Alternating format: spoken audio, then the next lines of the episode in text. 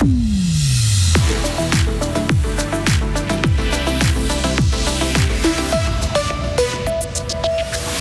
Berne empoigne le délicat dossier de l'énergie. Les panneaux solaires ne seront pas posés sur tous les nouveaux toits, mais seulement sur les grands bâtiments. Un pas dans la bonne direction.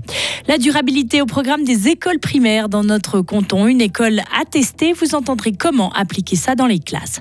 Et perdre l'usage de la parole du jour au lendemain suite à un AVC, cela s'appelle l'aphasie. Un groupe thérapeutique à Fribourg aide les personnes souffrant de ce trouble à en discuter. Et puis les orages vont faire leur retour ce soir. Ils nous accompagneront demain aussi.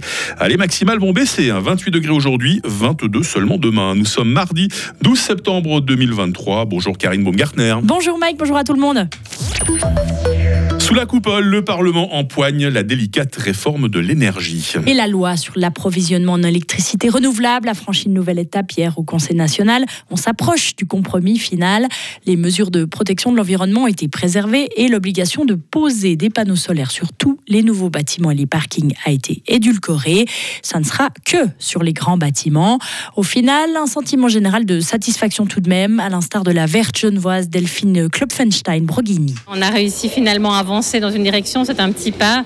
Je m'en réjouis parce que finalement c'est le fruit d'un compromis. C'est une proposition qui va vraiment dans la bonne direction. Évidemment qu'on pourrait aller plus loin, on aura d'autres outils pour aller plus loin, notamment notre initiative solaire, les Verts, hein, pour une obligation solaire sur tous les toits et les façades qui s'y prêtent et sur les infrastructures. Pour moment, on peut se contenter de cette avancée-là et de garder en tête que les objectifs de réalisation en matière de renouvelables sont conséquents et sont ambitieux et rien que pour ça déjà, c'est une loi qui vaut la peine. Maintenant, on a des mesures qui avancent dans la bonne direction. Le dossier retourne au Conseil des États et ce sera le fil rouge de toute cette session qui dure jusqu'au 29 septembre. Une autoroute à six voies entre Lausanne et Genève. Le Conseil national a accepté hier une motion en ce sens. C'était serré à sept voies près. Le tronçon entre Berne et Zurich est aussi concerné. Il faut savoir que l'autoroute A1 mesure 410 km à travers le pays. C'est la plus longue de Suisse et elle est chroniquement surchargée. Le Conseil des États doit encore se prononcer. Un premier voyage pour un début de solution. Le fribourgeois Alexandre Fazel, le nouveau secrétaire d'État du département fédéral des affaires étrangères, se rend à Bruxelles la semaine prochaine. Un voyage pour rencontrer son partenaire de négociation européen. Cette visite va surtout permettre de faire connaissance. Personne n'attend de discussion approfondie entre les deux hommes. Pourtant, les dossiers chauds attendent, comme les accords sur l'électricité, la santé ou encore les programmes de recherche Horizon Europe et Erasmus. Kim Jong-un a quitté la Corée du Nord pour se rendre en train privé en Russie. C'est ce qu'a déclaré le ministre sud-coréen de la Défense. Le dirigeant nord-coréen serait même déjà arrivé sur le territoire russe, un voyage confirmé par le Kremlin. C'est le premier déplacement de Kim Jong-un hors de son pays depuis 4 ans. Retour dans notre région, Karine, où le développement durable est au programme dans les écoles primaires. L'école du Platier à Villars-sur-Glane a servi d'école test pour un projet sur la durabilité. Différentes activités ont été intégrées au plan d'études, un sentier sur la biodiversité, des buts de permaculture ou encore des hôtels à insectes et des nichoirs. Ces activités sont en complément des autres matières. Les enseignants sont assez libres sur les ateliers qu'ils souhaitent proposer à leurs élèves. Stéphane Yenny est directeur de l'école primaire du Platier. Chacun a travaillé à son rythme. Il y en a qui ont fait des petites choses, il y en a qui ont fait des choses euh, beaucoup plus chronophages.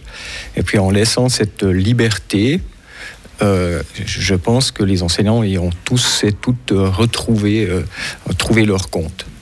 je pense que c'est ça un petit peu qui fait la réussite, c'est que on n'a pas imposé, on, est parti d'un point de départ euh, tout le monde était d'accord de participer, et puis il y en a qui ont passé plus ou moins d'heures, et c'est ça qui fait que ça a fonctionné. L'État de Fribourg souhaite soutenir les écoles dans ces démarches et pour ce faire, un guide pratique sera rédigé avec quelques conseils. Il sera publié d'ici 2024. Au moins 15 000 personnes souffrent d'aphasie en Suisse. Il s'agit d'un trouble de la communication qui provient d'une lésion au cerveau. L'AVC est la principale cause. L'aphasie se manifeste à travers des difficultés pour parler, comprendre une conversation, lire ou encore écrire. Une association existe à Fribourg, l'Aphasia Club, qui propose notamment des groupes thérapeutiques animés par deux logopédistes.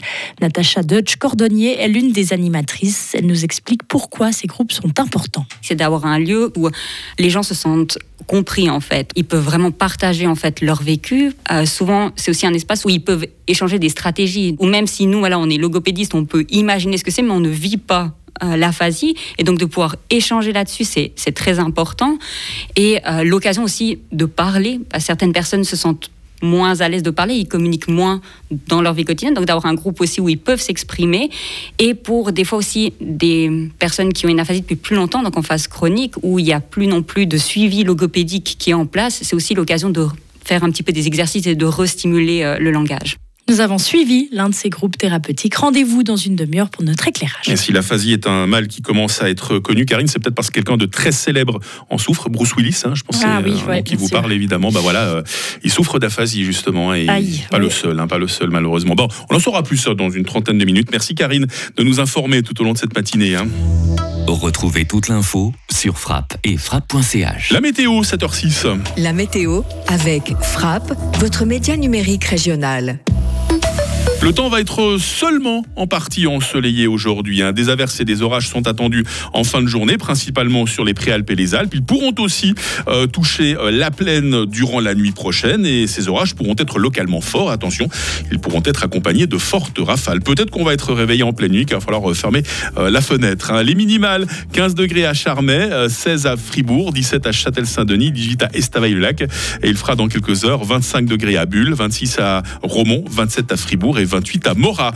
Euh, Demain, mercredi, sera pluvieux, sera orageux. Une accalmie devrait toutefois euh, se dessiner en soirée. Température euh, minimale 17 degrés, maximale 22 degrés, ça descend. hein. Le soleil fera son retour jeudi, accompagné de 23 degrés. Et puis le beau temps devrait être de mise également les jours suivants. On ne retrouvera pas les maximales de ces derniers jours. hein. 25 degrés seulement attendus en fin de semaine. Mais je sais pas vous, mais moi personnellement, ça me va très bien, 25 degrés. Nous sommes mardi, nous sommes le 12 septembre, 255e jour. C'est la fête des Apollinaires aujourd'hui. Euh, la lumière du jour, bah, c'est de 7h04 à 19h.